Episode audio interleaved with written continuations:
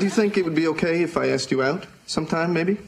今天呢是五月二十一，所以呢依旧还是表白的好日子。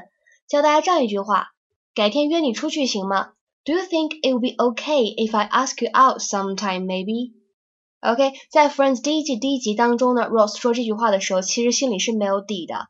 那如果日常生活当中呢，你觉得挺有把握的，你可以直接一点去问，Can I ask you out sometime？嗯，可以约你出去吗？